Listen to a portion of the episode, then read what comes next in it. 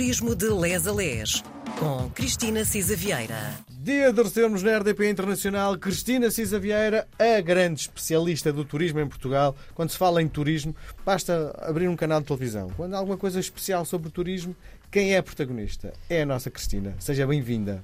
Obrigada, Miguel, mas olha, eu gosto muito de estar aqui consigo, independentemente de tudo mais, dá-me o pretexto de poder falarmos os dois um bocadinho antes, temos muitos gostos em comum e, portanto, isto é. Mas, mas um tem a noção, não é? Que sempre que há alguma coisa, uma peça sobre turismo, é a sua voz que aparece. Não é sempre você está a exagerar, não, não. Aparece de vez em quando, eh, sobretudo quando é preciso muitas vezes saber dados da indústria, não é? Sim. Mais concretamente da indústria hoteleira, digamos Sim. assim. Depois, eh, obviamente, se se fala de gastronomia ou se fala de eh, turismo natureza, se- não, não sou eu que dou mais cartas aí, não é? Eu tento ser uma razoável generalista e especialista na minha parte, que é a hotelaria. Diga uma coisa, para se saber tanto, teve que experimentar, não é? Eu gostava de experimentar mais, de ser mais turista, não é?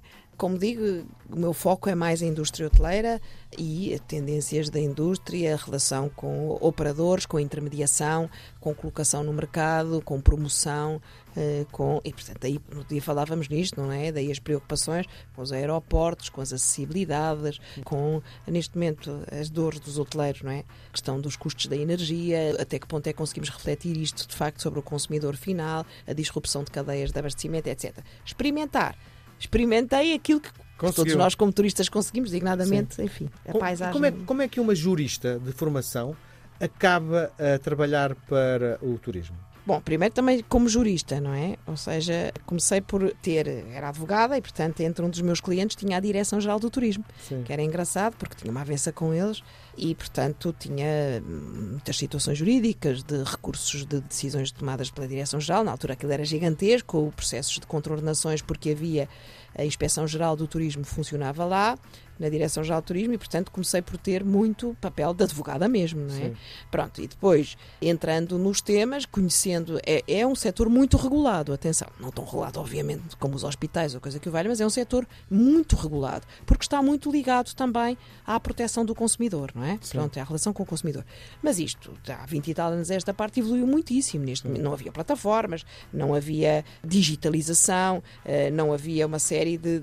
É completamente diferente o mundo, não é? Até a digitalização dos processos. E, portanto, as coisas foram evoluindo e, pela ferramenta jurídica, eu lembro-me de ter ido. Eu negociei duas diretivas europeias, portanto, ia muito para Bruxelas e eram negociações jurídicas, mas em que eu tinha que saber da poda, não é? Eu não podia estar a falar de timeshare sem perceber o que é que era efetivamente o timeshare, que tipo de público é que procurava, que tipo de necessidades é que havia por parte dos hoteleiros que ter por garantidas.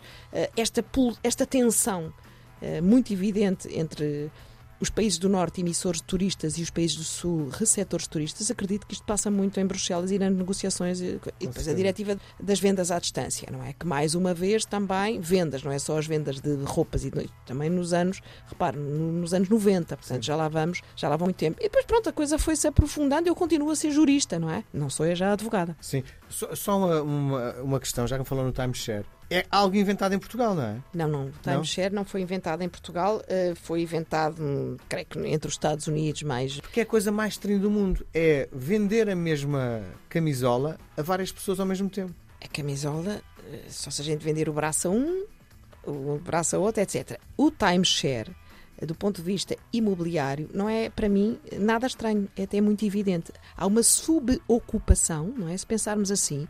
Eh, Aliás, isso também leva muito ao alojamento local, não é? Nós aproveitamos pouco, ou, o car sharing, não é? Nós, de facto, só aproveitamos uma parte do que temos. Portanto, até é uma forma interessante de partilhar aquilo que se tem, rentabilizando e fazendo com que outros us- usufruam disso e sai-nos muito mais barato. Portanto, a questão do timeshare está ligada à eh, ocupação fracionada no tempo, não é? Portanto, de um determinado eh, Espaço. espaço um apartamento turístico. Normalmente é muito um apartamento turístico.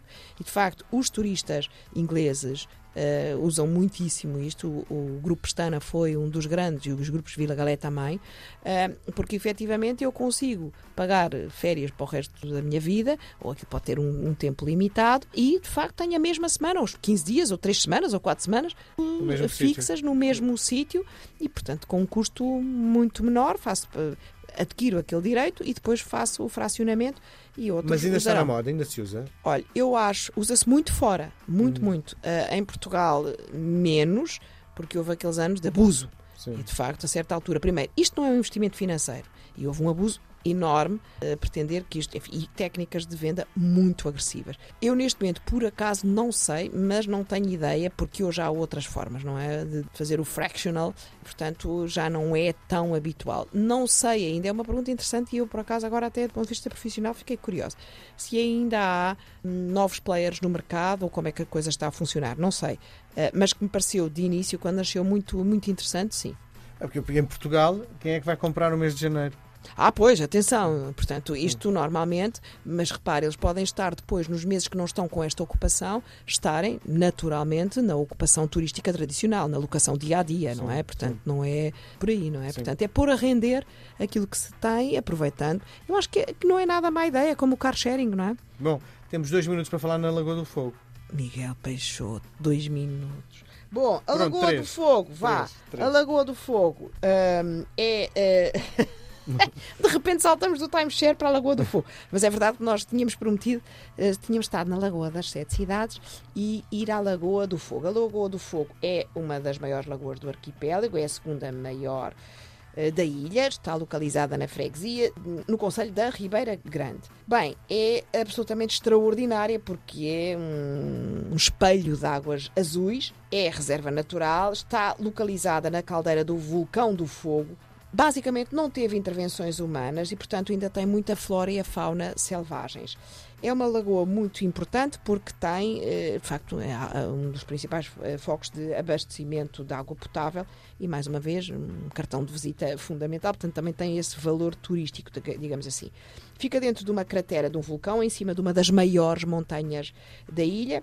Eh, Foi formada há cerca de 15 mil anos e é também conhecido este vulcão como o vulcão de Água de Pau. É a mais recente da ilha. Portanto, está a 575 mil metros de altura, tem uma área de 1.360 hectares e, de facto, a cor da sua água é eh, de tirar o fogo. O acesso é feito pelo Pico da Barrosa, é um dos pontos mais altos da ilha, eh, e, de facto, como está dentro de uma reserva natural, é possível desfrutar de uma experiência bocadinho especial, eu diria, porque tem realmente a fauna e a flora específicas. Eh, Eu, eh, tem vários trilhos de que já falámos ali à volta, vários miradouros eh, e ehm, o, o trilho até à Lagoa do Fogo eh, exige preparação física. Atenção, é um caminho longo, um caminho íngreme. eh, e é preciso ter cuidado e atenção, porque de facto é muito íngreme, leva duas horas para cada lado, é conveniente ir cedo, ir bem equipado, não é demais falar nisto, um kit de primeiros socorros, levar o telemóvel, pá, já agora com bateria, calçado adequado, eh, roupa eh, e, obviamente, máquina fotográfica, ou enfim, pelo menos o telemóvel com, Para tirar com uma, sim. ou a câmara. Eh, já chegámos ao fim ou ainda vamos dar mais alguma volta? Eu prefiro dar uma volta no próximo programa, pode ser? Então fica a volta para o próximo Muito programa. bem. Beijo grande, Cristina. Até para a semana. Até para a semana.